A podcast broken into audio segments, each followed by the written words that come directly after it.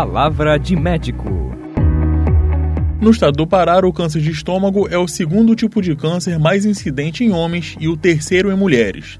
Também é o mais letal entre os homens paraenses. Existem dois tipos de câncer gástrico: intestinal, causado pela bactéria H. pylori, e o câncer difuso, que pode estar relacionado com a genética.